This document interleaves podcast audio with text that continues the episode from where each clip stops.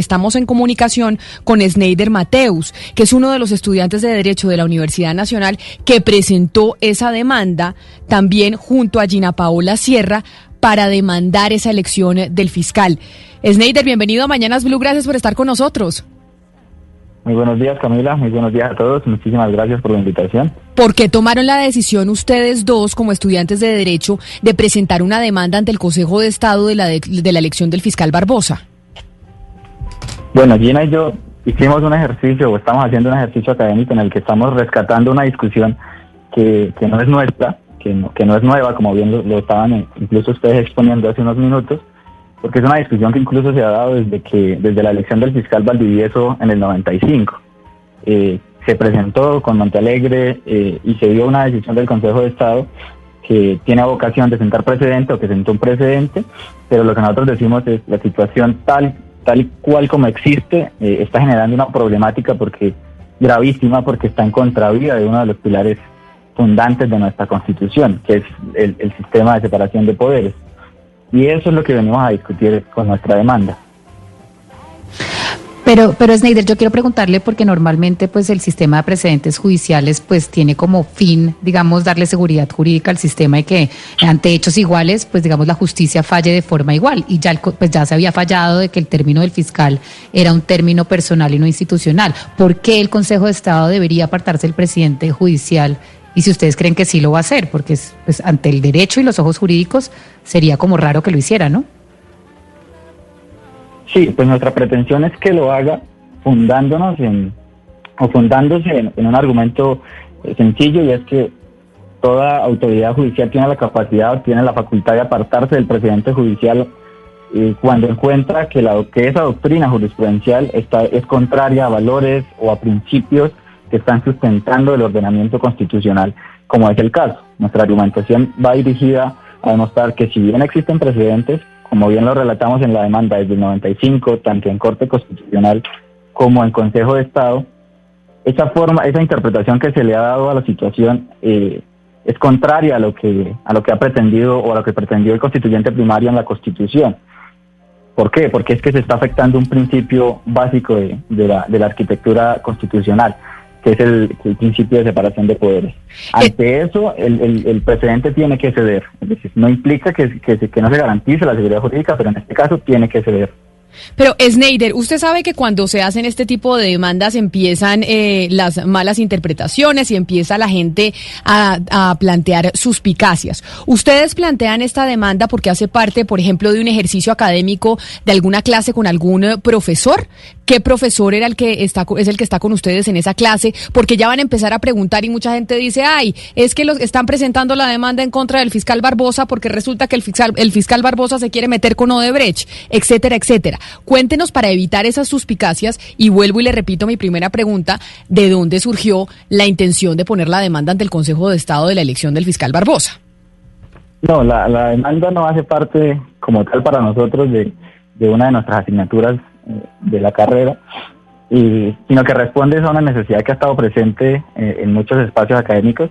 La discusión en sí es una discusión general y no tiene que ver en sí con si Barbosa es el, fiscal general de la nación o no, o si es, si es otro de los que hubiese estado en la terna que propuso Duque en su momento.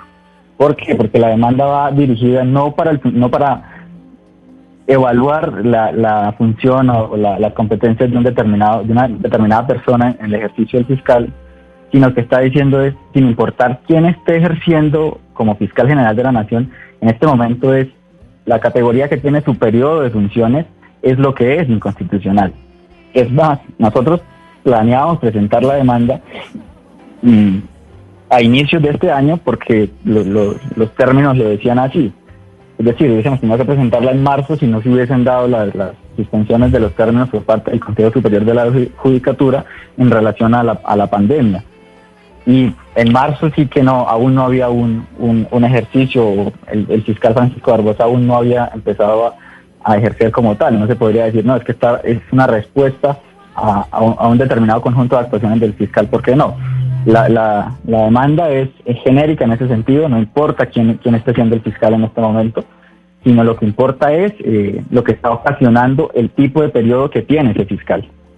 Snyder, uno de los asuntos que ustedes tratan en la demanda es que dicen pues que hoy un fiscal general eh, tiene pues tiene ese problema de trabajar casi al tiempo con el presidente que lo ternó y eso produce ahí sí eh, abro comillas una acumulación desorbitada de los poderes denominadores del presidente. Ahí cierro comillas. Usted podría ampliar un poco eh, más esa idea y explicarnos a qué se refiere en ese punto de la demanda sí ahí tomamos una un precepto de la misma Corte Constitucional que, en el 2010, cuando evaluó el acto legislativo que pretendía la segunda reelección del entonces presidente Uribe, y dijo muy claramente, cuando uno refuerza los poderes nominadores del presidente, especialmente en un modelo democrático de corte presidencial como el nuestro, estamos atentando contra el principio fundamental de la separación de poderes. ¿Por qué?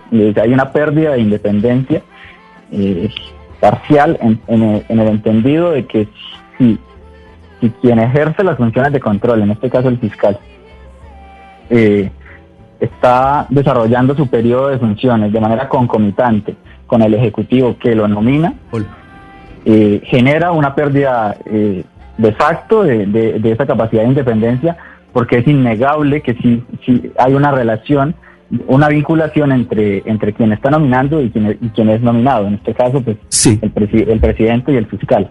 Entonces eso está pensando mire, contra la estructura. Usted ha dicho, usted ha dicho que la motivación, la motivación es evidentemente académica y ha insistido en esa, en esa, en esa tesis desde un comienzo. Pero, pero no habría allí realmente una motivación política, es decir, de parte suya o de parte de su compañera Gina Paola Sierra, es una motivación realmente política que apunte a, directamente al gobierno, digamos, en este caso, al Centro Democrático o al gobierno del, presidente Duque y, y al fiscal, más que académica, una motivación política. No, pues evidentemente la demanda tiene repercusiones políticas por el tipo de tema que estamos tratando. Es ante todo una, una acción que despierta un interés eh, en muchos sectores, tanto académicos como políticos, y entonces no, no, no podría decirle que, que, es una acción que va a estar aislada de, una, de un conjunto de reacciones que, que se están dando, que se van a venir dando.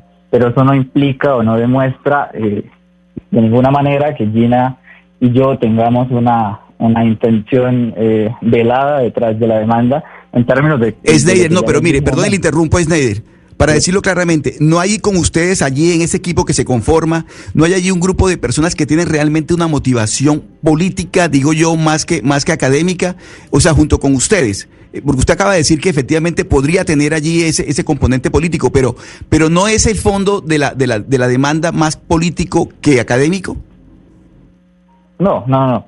Porque el, si bien Gina y yo eh, hemos trabajado juntos desde, desde comienzo de año en esto eh, y las, apreciaciones que hemos recibido en algún punto han sido de compañeros también nuestros eh, que, han, que nos han manifestado ciertas opiniones porque nosotros las hemos pedido, pero nunca ha sido un, un, propósito de un determinado grupo sea de la Universidad Nacional, de la Facultad de Derecho de la Universidad Nacional, que quiere ocasionar una, una una, problemática política en relación a quién es el fiscal y, quién es el, partido de gobierno en este momento. Eso no tiene nada que ver con la, con la demanda. Y en ningún momento incluso eh, tocamos ese tipo de perspectivas, ni siquiera las entramos a analizar porque es que no, no vienen al caso. Pues ahí está, es el estudiante precisamente que pone la demanda contra la elección del fiscal Francisco Barbosa. Entonces, si ustedes llegasen a ganar Snyder, básicamente el fiscal Barbosa tendría que terminar su periodo cuando se terminaba el periodo de Néstor Humberto Martínez. Sí, señora, esa debería ser la, interpretación que el Consejo de Estado adopte.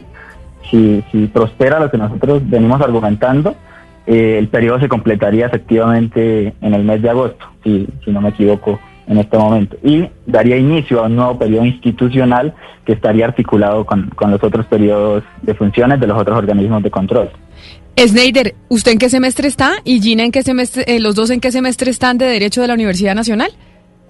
Y los dos somos de décimo semestre. Ah, ya casi se van a graduar. Bueno, pues mucha suerte. Entonces, eh, con la demanda he hablado yo con algunos eh, abogados y me dicen que está muy bien sustentada. De hecho, eh, así lo expresó la línea de en medio, que fue el portal que publicó el domingo esta información. Sneider, mil gracias por haber estado con nosotros.